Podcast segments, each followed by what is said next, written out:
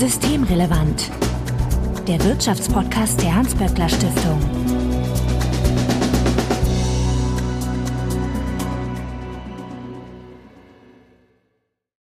Willkommen zu einer Sonderfolge Systemrelevant, die wir im März 2023 produziert haben und die etwas später erschienen ist, wie ihr gerade hört. Herzlich willkommen, Roman Zitzelsberger. Hallo, Marco, grüß dich. Du bist Bezirksleiter der IG Metall Baden-Württemberg und erfahrener Verhandlungsführer bei Tarifverhandlungen und Sebastian Dolin. Hallo. Hallo. Du bist der Direktor des Instituts für Makroökonomie und Konjunkturforschung, bekannt als IMK bei der Hans-Böckler Stiftung. Sonderfolge, ich habe es gerade schon gesagt, das bedeutet für euch als Hörerinnen und Hörer, dass ihr diese Folge im Sommer zu hören bekommt. Es liegt daran, dass die Folge im Rahmen eines Buchprojektes aufgenommen wird, das im späteren Jahresverlauf folgt. Und darüber werden wir euch dann, wenn das soweit ist, auch nochmal gesondert informieren. Ansonsten vorweg wie immer der Hinweis, dass wenn ihr uns erreichen möchtet, um Ideen, Fragen oder Unmut kundzutun, dann könnt ihr uns beispielsweise auf Twitter antickern, at böckler-de oder auch per E-Mail an systemrelevant.böckler.de. Mastodon-Nutzer finden uns auf mastodon at böckler-de at mastodon.world. Also Hinweise, Korrekturen, Anregungen, Unmut oder sonstiges bitte einfach einsenden und wir freuen uns, wenn ihr uns in einem Podcatcher eurer Wahl abonniert. So, Roman, du bist nicht auf Twitter, habe ich gesehen aber der Sebastian ist es. Doch, ich bin auch auf Twitter. Ja. Ich glaube, ich habe da so einen Spezialnamen, da bin ich tatsächlich mit drauf. Das kriegst du dann nochmal für die Internetseite von Semi geliefert, wie ich tatsächlich heiße. Okay, dann haben wir das Geheimnis auch gelüftet, wenn es denn jeweils eins war. Und Sebastian findet ihr auf Twitter als @sdulin, also Sebastian Dulin. Mein Name ist Marco Herak und wir wollen uns heute über Tarifpolitik unterhalten. Nicht ganz im Allgemeinen, sondern mehr mit Blick auf die anstehenden großen Themenfelder mit Inflation und Transformation, dem wir, glaube ich, nicht ausweichen werden können. Und Roman, wenn ich hier schon mal so einen Verhandlungsspezialisten für Tarifverträge sitzen habe, kann ich es mir nicht so ganz verkneifen, dich zu fragen, wie das denn so läuft mit den Tarifverhandlungen. Also habt ihr da so eine Art strukturelles Vorgehen oder setzt ihr euch da zusammen und schreit euch so lange an? Bis keiner mehr die Zahl passt. Also für, für einen Außenstehender ist das natürlich ein Riesenmysterium. Äh, in, in der Innenwelt hat es natürlich schon auch klare Strukturen, aber, und das muss man immer wissen, es geht bei Tarifverhandlungen natürlich vordergründig um die Primärverteilung, insbesondere dann, wenn es eben um Geld, um Prozente, um die Einkommen der Beschäftigten geht. Aber erstens haben wir sehr, sehr häufig auch Parallelthemen äh, qualitativer Natur von Qualifizierung über Altersbedingungen und ähnliches mehr. Und deshalb gibt es da schon auch dafür gute, äh, einstudierte Regeln, gibt es auch entsprechend immer im Hintergrund Expertenkreise, die aktiv sind. Aber, und das ist der zweite Teil, und das darf man nie vergessen, das sind äh, Themen, die natürlich nicht nur historisch, sondern auch noch in der Gegenwart viel mit Emotionen zu tun haben. Emotionen bei den Beschäftigten, die natürlich beteiligt werden wollen, Emotionen bei den Beschäftigten, die unheimlich viel leisten, aber auch, das gehört zur Wahrheit dazu, Emotionen bei den Arbeitgebern, gerade bei denen, wo es vielleicht ein bisschen mehr auf Kante genäht ist, äh, die dann natürlich versuchen, versuchen, Einfluss zu nehmen, dass das für sie nicht zu teuer wird. Und insofern ist es auch neben all diesen formalen Prozessen, die dahinter liegen, auch immer ganz, ganz wichtig, dass die Dramaturgie stimmt. Und das meine ich jetzt nicht im Sinne von, da wird irgendwas erfunden, sondern das braucht eben auch manchmal genau diese Buch der Ereignisse, um dann am Ende durch die Tür zu kommen. Ich glaube, das ist das, was zum guten Verhandlungsergebnis gehört. Es muss in der Substanz stimmen, es muss sozusagen von der Optik stimmen und es muss zum richtigen Zeitpunkt das Licht der Welt erblicken. Und das heißt aber auch, dass Streiks äh, eine nicht ganz unwesentliche Rolle auch auf dieser emotionalen Ebene spielen? Naja, sie zielen in beide Richtungen ab. Sie zielen nach innen für uns selber, die Menschen zu beteiligen, auch um zu wissen, stehen die Leute dahinter, kriegen wir tatsächlich sozusagen auch, wenn es weiter eskaliert, tatsächlich auch den Druck auf die Straße. Aber es ist auch für die Arbeitgeberseite wichtig, dass sie auch wirklich sehen, hoppla, da kommt nicht Zitzelsberger oder wie die auch immer heißen und hat eine Idee, sondern da stehen Hunderttausende von Menschen dahinter. Das waren jetzt allein in der Tarifrunde Metall-Elektroindustrie im Herbst 2022 fast eine Million Menschen, die da die Arbeit zeitweise niedergelegt haben. Und das ist natürlich für die Arbeitgeberseite schon auch ein Blick, oh hoppla, die können, die meinen das ernst. Und das ist, glaube ich, auch genau das, was ich zur Dramaturgie meine, dass das auch sehr ernst gemeint ist. Und wir haben leider ja auch ein paar historische Beispiele, wo genau das nicht geklappt hat. So, Sebastian, ich möchte gleich von euch wissen, äh, wie die Verteilungsbilanz der Metall- und Elektroindustrie von 2012 bis 2022 aussieht. Aber ich glaube, wir sollten vorher kurz das Wort Verteilungsbilanz erläutern. Also die Verteilungsbilanz ist gleich Lohnzuwachs minus Verteilungsspielraum aus meiner Sicht kein ganz feststehender Begriff und ich würde ihn auch, glaube ich, eher qualitativ hier bewerten wollen als quantitativ. Ich meine, diese Formel, die du jetzt gerade gesagt hast, das ist ja eine schöne Formel, nur das fängt damit an und ich glaube, da reden wir gleich nochmal drüber, dass ja auch nicht ganz unumstritten ist, was der Verteilungsspielraum ist, wie man den berechnet. Also relativ einfach auf den ersten Blick schon, weil man sagt, Verteilungsspielraum ist halt das, was es zu verteilen gibt. Das ist im Grunde der Preisanstieg plus dem Produktivitätswachstum. Aber wenn man das dann anwendet, wird schon wieder ein bisschen schwieriger, weil wahrscheinlich, Roman, streitet euch mit den Arbeitgebern dann auch gelegentlich drüber, welche Produktivität nutzt man eigentlich und welche Inflationsrate. Da kann man sehr viel mit dieser einfachen Formel machen. Und darum würde ich jetzt auch sehr ungern einfach sagen, das sind 0,5 Prozent oder sowas bei der Verteilungsbilanz, sondern eher im Groben sagen, was ist da am Ende rausgekommen? Und im Grunde Verteilungsbilanz für mich ist die Frage, habe ich das ausgeschöpft? In dem Sinne habe ich von dem, was da zu verteilen ist, haben die Beschäftigten einen vernünftigen Anteil abbekommen oder nicht? Da, wenn ich mir die Zahlen angucke, ist das in der Metall- und Elektroindustrie von 2012 bis 2022 eigentlich ziemlich gut gelaufen. Also wir haben andere Phasen, wir haben auch andere Branchen, wo das nicht so ist, wo eben über Phasen das eben nicht vernünftig ausgeschöpft wurde. Und auch wenn man jetzt, jetzt historisch sich anguckt, in Deutschland ist es halt die zehn Jahre vor 2012, die waren etwas schwieriger. Also insbesondere die Jahre zwischen 2004 bis 2007, die waren ziemlich schlecht. Das war auch die Phase, wo man nach der Massenarbeitslosigkeit dann die Harzreformen umgesetzt hat. Und diese Harzreformen waren in einem gesellschaftlichen Klima, wo es sehr, sehr schwierig war, höhere Lohnforderungen zu stellen oder durchzusetzen. Und das Ergebnis war, dass da die Verteilungsbilanz gesamtwirtschaftlich, aber ich glaube auch in der Metall nicht so gut war, wie es dann hinterher war in den, in den Jahren 2012 bis 2022. Ja, das hat, das hat natürlich auch einen historischen Zusammenhang, aber äh, vielleicht auch nochmal zu der Begrifflichkeit aus meiner Sicht. Wir reden tatsächlich da auch immer über den verteilungsneutralen Spielraum und er hat immer zwei Perspektiven, nämlich sozusagen vor dem Spiel und dann rückblickend zu gucken. Vor dem Spiel haben wir uns schon vor Jahren darauf verständigt, dass wir als IG Metall einmal die Zielinflationsrate der EZB also sozusagen den Preissteigerungsfaktor nehmen, also die etwa zwei Prozent und für das Thema der Produktivität, denn die Trendproduktivität der Gesamtwirtschaft. Und da kommen wir, je nachdem, wie man es betrachtet, so beim Volumen von drei bis 3,5 Prozent aus. In der Verteilungsbilanz, also der Rückblick am Ende eines äh, Geltungszeitraums für einen Tarifvertrag, kommt es natürlich darauf an, wie war denn in dieser Phase die Inflation tatsächlich, wie war denn die Produktivität, die gesamtwirtschaftliche Produktivität tatsächlich.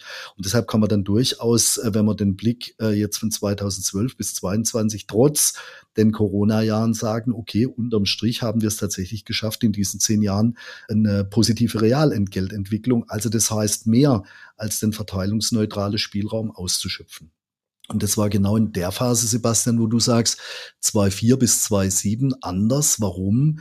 Einmal sind wir da sozusagen in der Nachkrisenphase gewesen, der Dotcom-Krise, die doch dann einiges mit sich gebracht hat. Und auf der anderen Seite war das genau die Phase, in der wir für den gemeinsamen Entgeltrahmentarifvertrag, also sozusagen die Systemumstellung der Entlohnung, auch in Anführungszeichen in den Tarifabschlüssen Rückstellungen gebildet haben. Das heißt, wir haben den sogenannten ERA-Anpassungsfonds aufgebaut, der dazu gedient hat, die Umverteilungen innerhalb des Systems, also die Absicherungen für die, die tendenziell weniger kriegen würden und das zusätzliche mehr für die, die tatsächlich mehr kriegen, auch damit abzubilden. Das hat dann in der Tat in der Verteilungsbilanz auch ein bisschen Schlagseite gekriegt. Dann kam 2008 die Finanzmarktkrise, die dann nochmal bis 2010, 11 ihre Nachwirkung hatten und deshalb ging es dann 2012 äh, richtig los, wo wir dann sozusagen auch deutlich eben genau auch diese positive Realentgeltentwicklung durchsetzen konnten. Ich würde gerne auf eine Sache hinweisen, die Roman jetzt gesagt, die wir vom IMK her für sehr wichtig halten.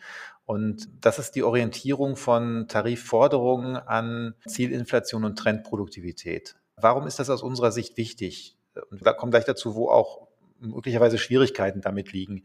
Aber es ist aus unserer Sicht wichtig, weil so die Tarifpolitik zur gesamtwirtschaftlichen Stabilisierung beiträgt. Wenn alle in einer Wirtschaft, und ich weiß, ihr verhandelt nur für bestimmte Sektoren, Branchen, aber wenn alle in der Wirtschaft ihre Löhne immer damit steigen lassen würden, also mit Zielinflation plus Trendproduktivität, dann hat man automatisch einen Stabilisator eingezogen.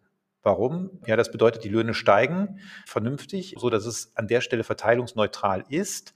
Das heißt, wir haben da nicht das Problem, dass die Löhne zu stark steigen und damit Inflation schaffen, aber wir haben auch nicht das Problem, dass die Löhne zu schwach steigen und damit Nachfrageprobleme schaffen. Und darum ist das eigentlich, es gibt Klar, es gibt Schwierigkeiten in bestimmten Situationen. Wir reden bestimmt gleich nochmal über die hohe Inflation jetzt gerade. Aber grundsätzlich ist das etwas, wenn sich da alle dran halten würden, dann hätte die Lohnpolitik eben eine wichtige Stabilisierungsfunktion in der, in der Volkswirtschaft übernommen.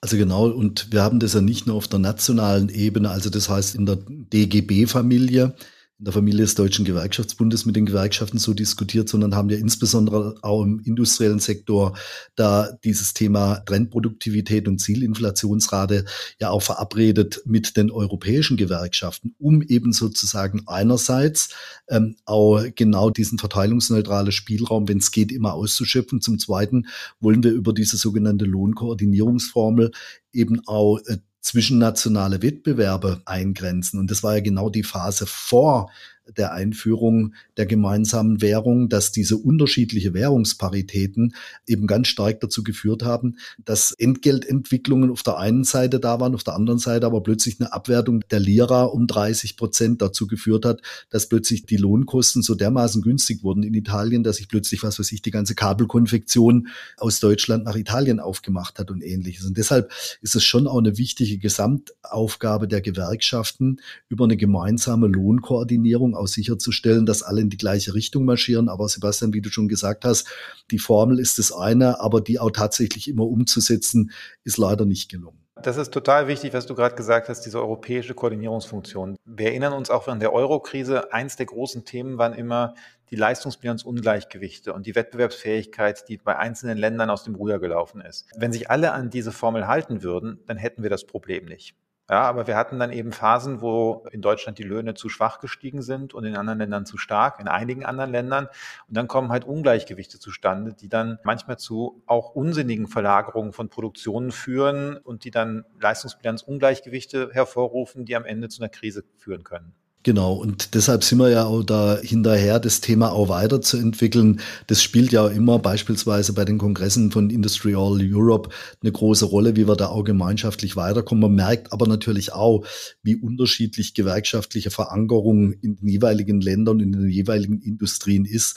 Da haben wir nach vorne noch genug zu tun. Mit dem Blick aber auf dem, was wir als IG Metall in den letzten zehn Jahren hingekriegt haben, können wir sagen, okay, wir haben unsere Hausaufgaben da gemacht, was ja aber nicht heißt, dass wir uns darauf ausruhen können. Das zeigt ja auch die gegenwärtige Situation. Marco hat es angesprochen mit der hohen Inflation, dass wir da momentan eine ziemliche Challenge haben. Sozusagen, wir kommen in einer vollkommen wirtschaftlich ungewohnten Situation jetzt gleichzeitig in die Phase, wo sich die ganze Industrie transformiert, was natürlich Auswirkungen auch auf die Frage von Entgeltpolitik, von Verteilungspolitik hat, aber vor allen Dingen auch ganz, ganz viele qualitative Fragen zu regeln sind. Beispielsweise, wie kriegen wir die Menschen von ihrer Qualifikationsseite her transformiert? Wie kriegen wir den Fach- und Arbeitskräftemangel, den es nun mal objektiv gibt, auch berücksichtigt? Das sind alles Themen, die uns in der Tarifpolitik nach vorne jetzt natürlich richtig große Herausforderungen vor die Füße gespült haben, die wir lösen müssen, was wir auch tun werden. Du hast ja eben gerade schon gesagt, dass dadurch, dass die Inflation niedriger war als die EZB, als das EZB-Ziel bei 2%, es natürlich auch leichter war, äh, etwas zu erreichen, was man wollte. Jetzt haben wir aber genau die andere Situation an der Stelle. Ne? Die Inflation ist höher und äh, man weiß auch gar nicht genau, wo die Inflation da landet. Ja, und da ist es natürlich wichtig, nicht nur in der Phase, wo die tatsächliche Inflation unterhalb der Zielinflation liegt, das als Argument zu nehmen, sondern gerade dann, wenn es auch umgekehrt ist. Sonst wird ja eine Lohnkoordinierungsformel wenig glaubwürdig.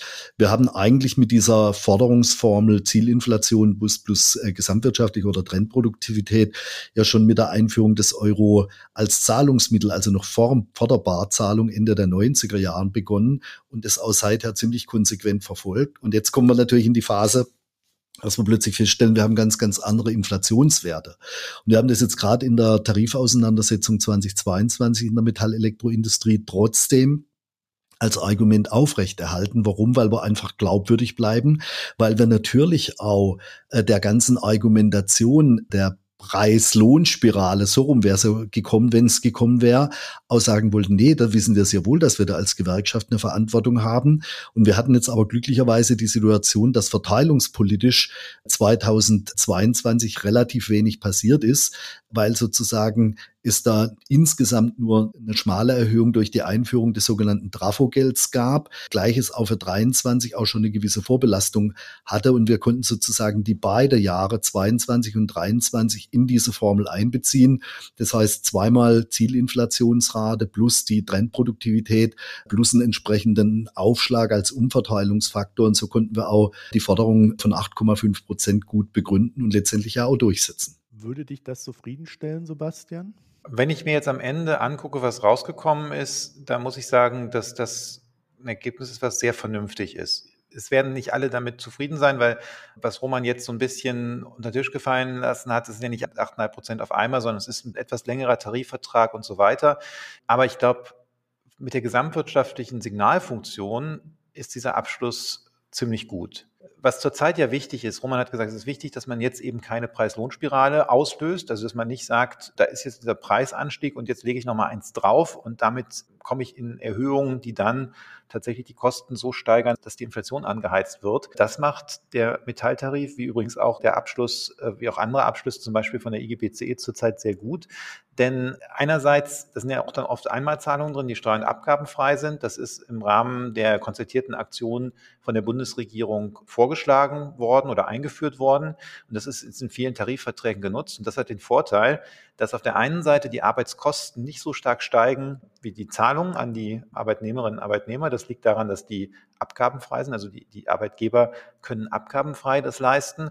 Und gleichzeitig ist das auf der Arbeitnehmerseite ist es steuerfrei und das stützt damit die Kaufkraft. Das heißt, die inflationstreibenden Kosten sind getrennt von dem, was wichtig ist, nämlich die Kaufkraftstabilisierung bei den Beschäftigten.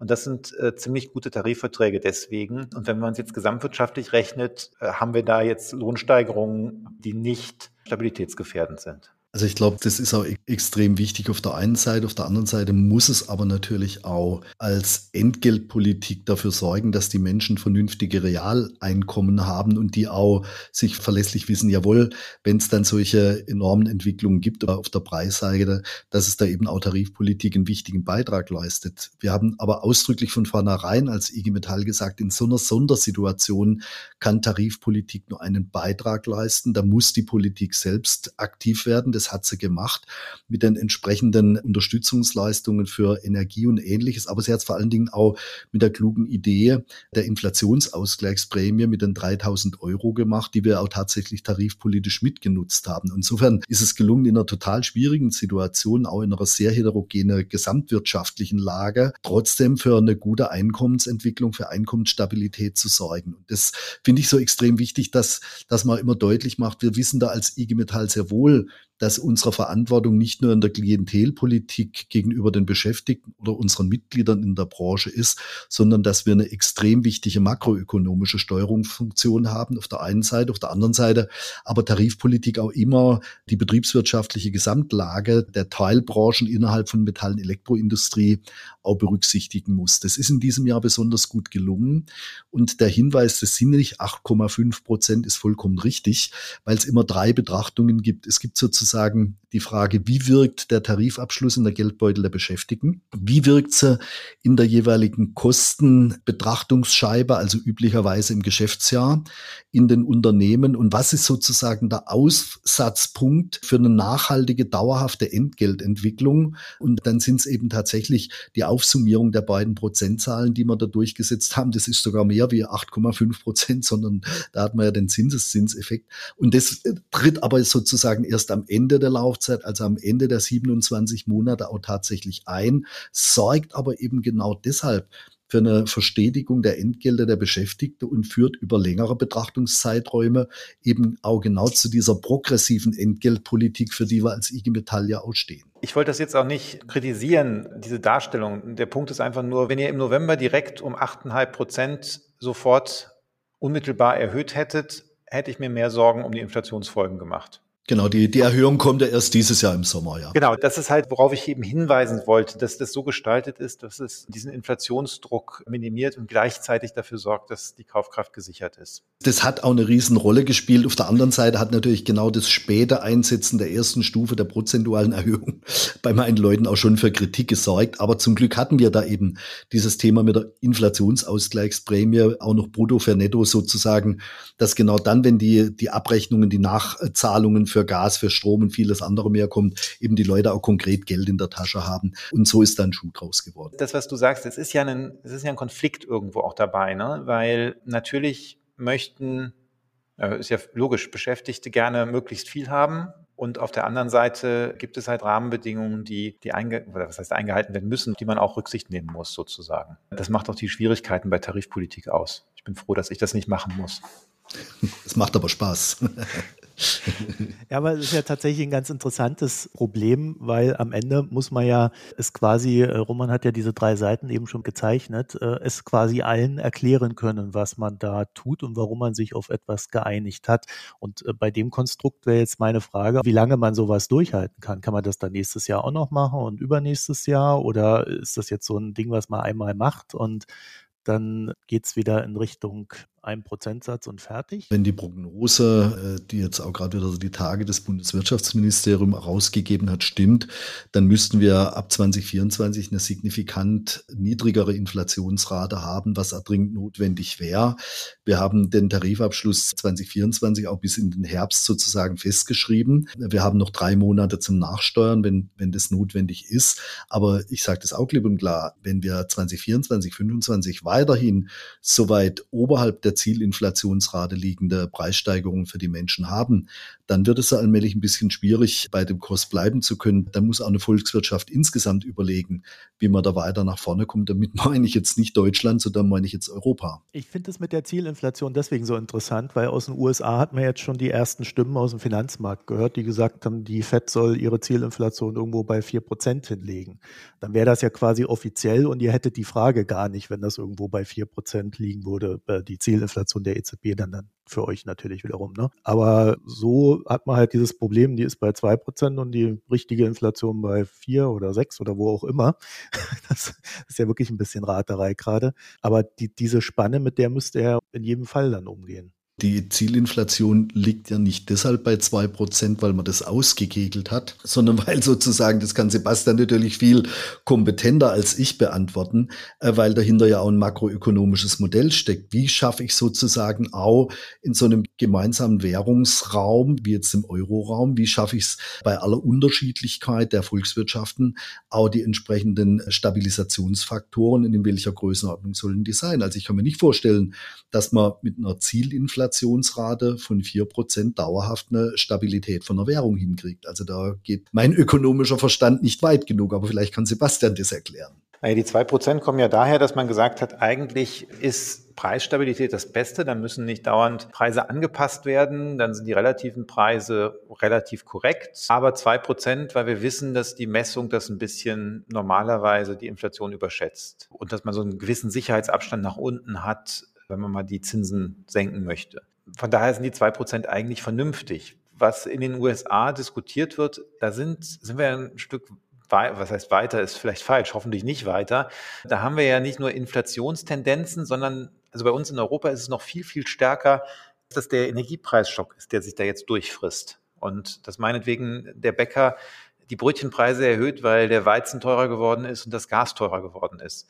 In den USA sind wir in einigen Bereichen schon da, dass es eben zu dieser Preis-Lohn-Spirale gekommen ist. Oder zum Teil, die haben keine strategisch aktionsfähigen Gewerkschaften in dem Sinne, das sind keine Gewerkschaften, die wie Roman sich Gedanken darüber macht und seine Kolleginnen und Kollegen, was wäre denn jetzt eigentlich für die Gesamtwirtschaft auch ein vernünftiger Rahmen, sondern das sind halt relativ weitgehend deregulierte Arbeitsmärkte, wo dann ja so ein Schock sich dann viel schneller in, in steigenden Lohnkosten durchfrisst. Und wenn dann einmal die Löhne im Trend zu stark steigen, dann ist es schwierig, die runterzubringen. Und ich würde diese Diskussion da jetzt so interpretieren, dass einige sagen, dann lass uns das doch akzeptieren, dann passen wir lieber das Ziel an, als dass wir wieder die Inflation senken. Ich halte davon relativ wenig. Ich finde auch die Diskussion im aktuellen Zeitpunkt überhaupt nicht hilfreich, weil im Moment, Roman, korrigiere mich, kannst du ja deinen Kolleginnen und Kollegen genau wie du es eben gesagt hast, sagen, wir glauben daran, dass die Inflation wieder fällt und darum müssen wir eben auch nicht jetzt auf Dauer schon jedes Jahr sechs, sieben, acht Prozent durchsetzen in der Zukunft, ja. Und wenn du es aber nicht mehr sagen kannst, weil schon die Zentralbank sagt, ach, ja, zwei Prozent ging daneben, jetzt passen wir mal das Ziel an auf vier und dann vielleicht beim nächsten Mal auf sechs Prozent. Ich glaube, dann wäre auch die Geduld relativ schnell am Ende, so eine Lohnpolitik zu machen, die, die diese Stabilitätsanforderungen oder Überlegungen mit einbezieht. Genauso ist es. Und deshalb ist ja auch so wichtig, dass wir diese makroökonomische Bedeutung von dem, was wir tun, auch immer im Auge haben. Also wenn wir so eine Tarifrunde erfolgreich abgeschlossen haben, dann heißt es ja letztendlich pro Jahr ungefähr eine Primärumverteilung von je nachdem 8, 10, 12, 15 Milliarden Euro. Also das heißt, das ist ja in so einer Volkswirtschaft wie der Bundesrepublik Deutschland nichts. Wenn wir sozusagen drauf setzen würden, dass das nicht 18, 12, sondern immer 20, 25 Milliarden Euro sind, dann hätte das natürlich nochmal ganz, ganz andere Auswirkungen. Vor allen Dingen würde es dann natürlich überall dort, wo Verlagerungsmöglichkeiten gegeben sind, da den Verlagerungsdruck erhöhen und, und, und. Wir würden sozusagen die tatsächlich Produktivitäten in der Metall-Elektroindustrie sind ja höher wie die gesamtwirtschaftliche, würden dann aber es auch nicht mehr schaffen, dass Produktivitäten tatsächlich die Lohn- und Gehaltssumme am Umsatz sozusagen stabil hält, sondern würden da sozusagen auch das erhöhen. Also das sind alles Fragestellungen, die von der Makroökonomie runter bis zur betriebswirtschaftlichen Auswirkung enorme Folgen hätten. Und deshalb ist es eben auch so wichtig, dass man nicht nur drauf guckt, was ist für die Menschen unmittelbar gut im Sinne mehr Kohle im Geldbeutel zu haben, sondern auch diesen Gesamtblick. Und deshalb ist es ja auch so wichtig, dass wir diese Tarifpolitik, die ich will aber ausdrücklich sagen, die progressive Tarifpolitik der Vernunft auch fortsetzen können. Wir leisten unseren Beitrag in der Volkswirtschaft, erwarten aber eben auch, dass überall dort, wo andere Schritte getan werden müssen, sei es von der EZB, sei es von der Bundesregierung, sei es von der EU-Kommission oder wie auch immer, eben auch die richtigen Dinge getan werden, um auch da einen Beitrag zu leisten. Du hast einen Partner vergessen, der aus meiner Sicht auch äh, einen Beitrag zur Stabilität tun kann und von dem man das auch erwarten kann, oder? in dem Moment, wo ich fertig war, in dem Moment, wo ich fertig war, ist mir gerade eingefallen, jetzt hast du die Arbeitgeber vergessen. Aber deshalb sind wir ja zu zweit in diesem, in diesem Podcast, dass wir uns da gegenseitig ergänzen können. Vielen Dank dafür, Sebastian. Nein, man kann, es äh, ist auch nicht ganz nur flapsig gemeint. Man kann in der aktuellen Situation sich schon fragen, manchmal, warum eigentlich wir solche Überlegungen, wie du sie jetzt anführst, auf der Gewerkschaftsseite haben. Ich finde das ja völlig richtig. Aber warum auch in der konzertierten Aktion zum Beispiel nicht drüber geredet wird, ob bestimmte Preiserhöhungen vielleicht mal ausgesetzt werden für eine Zeit. Ne? Also das ist ja auch, ja, finde ich, durchaus eine Frage, die man diskutieren könnte. Vielleicht nicht heute. Nee, nicht heute, aber ich sage jetzt mal so, ich krieg, ich krieg das ja durchaus aus den Unternehmen. Ich mache es mal in der automobilen Wertschöpfungskette fest, wer welchen Teil der Preise, und jetzt geht es um die, um die Herstellpreise, in welchem Grad weitergeben konnte. Und ganz einfach, je weiter hinten in der Nahrungskette, äh, Entschuldigung, in der Wertschöpfungskette, desto schwieriger war das auch tatsächlich durchzusetzen. Und dort, wo Abhängigkeiten der Hersteller von Zulieferern, insbesondere von Tier 1 vorhanden waren, also von den Systemzulieferern, die an der ersten Stelle stehen, genau da war es natürlich viel, viel einfacher, Dinge durchzusetzen. Dann ist halt auch mal ein LKW auf dem Hof stehen geblieben, bis dann auch die Zusage da war, okay, wir sind jetzt bereit für X oder Y mehr zu bezahlen. Das hat sozusagen da einiges in Bewegung gesetzt und was natürlich umgekehrt eben auch wieder inflationsfördernd ist. Und insofern hast du vollkommen recht, Sebastian. Das wäre auch durchaus vernünftig mal zu sagen, muss ich denn da jetzt all, jeden einzelnen Preis auch tatsächlich äh, gegenüber dem Endkunden durchsetzen? An der Stelle könnte man noch auf die Arbeit von Isabella Weber verweisen, die wir ja auch schon mal im Podcast hatten. Ich würde noch eine andere Sache, die wir jetzt so ein bisschen beiseite gelassen haben bei dem Thema, weil wir in Deutschland sehr gerne über Inflation reden und ich als Moderator dafür auch verantwortlich bin. Aber es gibt ja auch noch die Transformation, die auf die Unternehmen und somit auch auf die Beschäftigten einwirkt. Wie geht ihr damit um?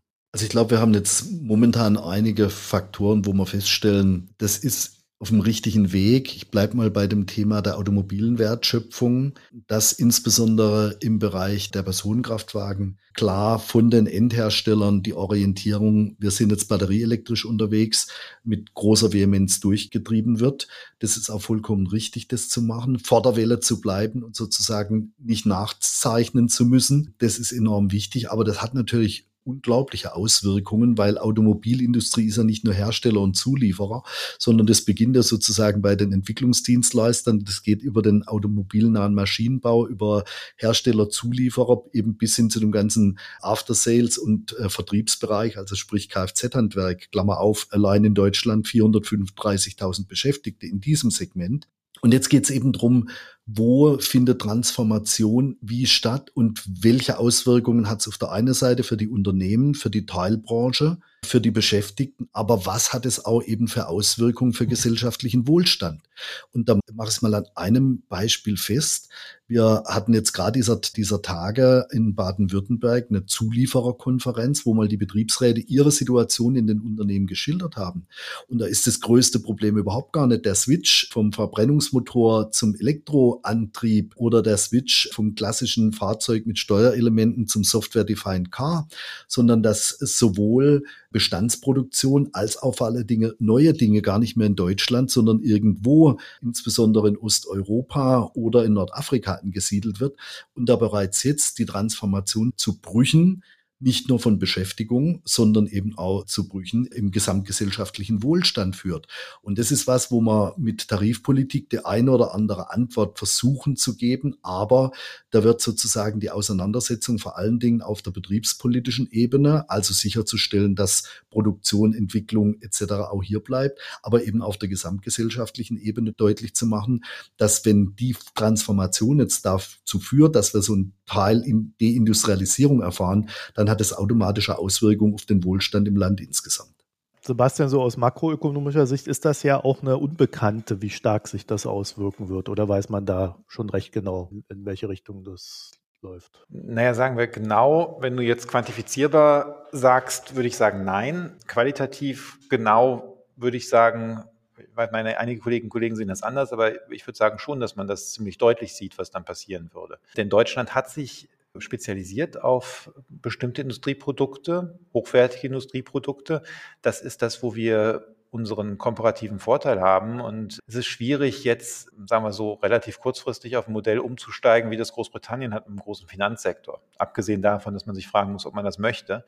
Denn Deutschland ist auch, das ist eine andere Wahrheit, eben aus der Finanzkrise 2007 bis 2009 so gut rausgekommen, weil wir so eine starke Industrie hatten. Also die Industrie hat da wirklich zum Wachstum und zum Beschäftigungsaufbau beigetragen. Also von daher würde ich dem völlig zustimmen, dass da ein massiver Wohlstandsverlust droht bei uns. Und ich glaube, das kann man schon so zeigen. Ich würde noch einen Satz dazu sagen, weil da hört auch aus meiner Sicht das auf, was Tarifpolitik leisten kann. Jetzt rein über die Lohnpolitik die Transformation hinzubekommen oder hinzubekommen, dass Unternehmen nicht verlagern oder wenig deindustrialisiert werden, das klappt einfach nicht, weil da geht es um da geht es auch um ganz andere Faktoren. Da geht es um Faktoren wie Standortqualität im Sinne von Infrastrukturqualität, von Verfügbarkeit von Energieträgern, aber auch von Marktzugang und sowas. Das ist halt schon Aufgabe der Politik dann. Tarifpolitik kann natürlich eine Rolle in der Transformation spielen, aber wenn der Rest nicht stimmt, alleine kann die das nicht leisten. Also da kommen wir genau an den Punkt, wo eben die Frage der Verteilungspolitik, der Tarifpolitik nur einen kleinen Beitrag leisten wird. Der tarifpolitische Beitrag wird sich dann eher auf qualitativen Dingen abspielen. Und wenn wir über Transformation reden, reden wir nicht nur über Autos, sondern reden wir ja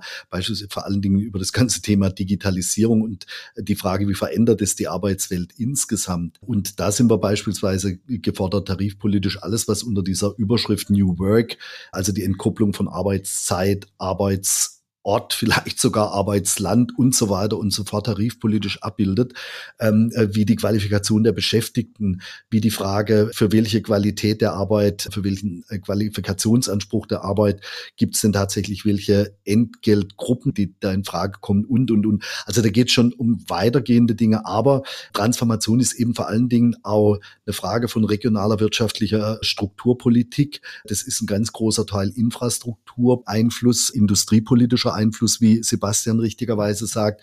Und auch wenn ich Tarifpolitiker bin, bin ich natürlich als Bezirksleiter der IG Metall in Baden-Württemberg wesentlich mehr und versuche mit meinen Leuten da auf allen Ebenen Einfluss zu nehmen, damit es tatsächlich gelingen kann. Wobei Bildung ja durchaus Teil von Tarifpolitik sein kann. Durchaus. Da haben wir ja mit unserem Qualifizierungstarifvertrag und seit über 20 Jahren gemeinsam mit dem Arbeitgeberverband Südwestmetall eine gemeinsame Agentur für die Weiterbildung der Menschen, ja genau die Einrichtung, mit der wir jetzt beispielsweise eine große Erhebung gemacht haben über die erforderlichen Future Skills, um jetzt sozusagen auf der Ebene einerseits in den Betrieben zu beraten, was muss tatsächlich passieren, aber andererseits natürlich auch genau so einen Tarifvertrag, Qualifizierung weiterentwickeln müssen und überlegen, was da gemacht werden kann, damit man tatsächlich auch so einen erfolgreichen Switch in der Qualifikationsstruktur der Beschäftigten hinzukriegen. Damit wären wir am Ende der Sonderfolge von Systemrelevant und ich bedanke mich recht herzlich bei Roman Zitzelsberger. Ich danke dir ganz herzlich, danke Sebastian ganz herzlich. Und Sebastian Dolin, vielen Dank. Ja, und danke euch beiden für das spannende Gespräch. Wenn ihr als Hörerinnen und Hörer dazu noch ein paar Gedanken habt, dann schreibt uns gerne eine E-Mail an systemrelevant.böckler.de oder tickert uns auf Twitter an böckler-de. Also Hinweise, Korrekturen und Anregungen bitte dorthin. Ansonsten findet ihr Sebastian auf Twitter als @sdulin und Roman. Ähm, ich brauche deine Hilfe bei deinem Twitter-Handle. Das kriegst du dann nochmal für die Internetseite von Semi geliefert, wie ich tatsächlich heiße. Dankeschön. Gut. Also dann, wir wünschen euch eine schöne Zeit und bis bald. Tschüss. Bis bald. Tschüss. Bis bald. Ciao, ciao. Das war Systemrelevant, der Wirtschaftspodcast der Hans-Böckler Stiftung.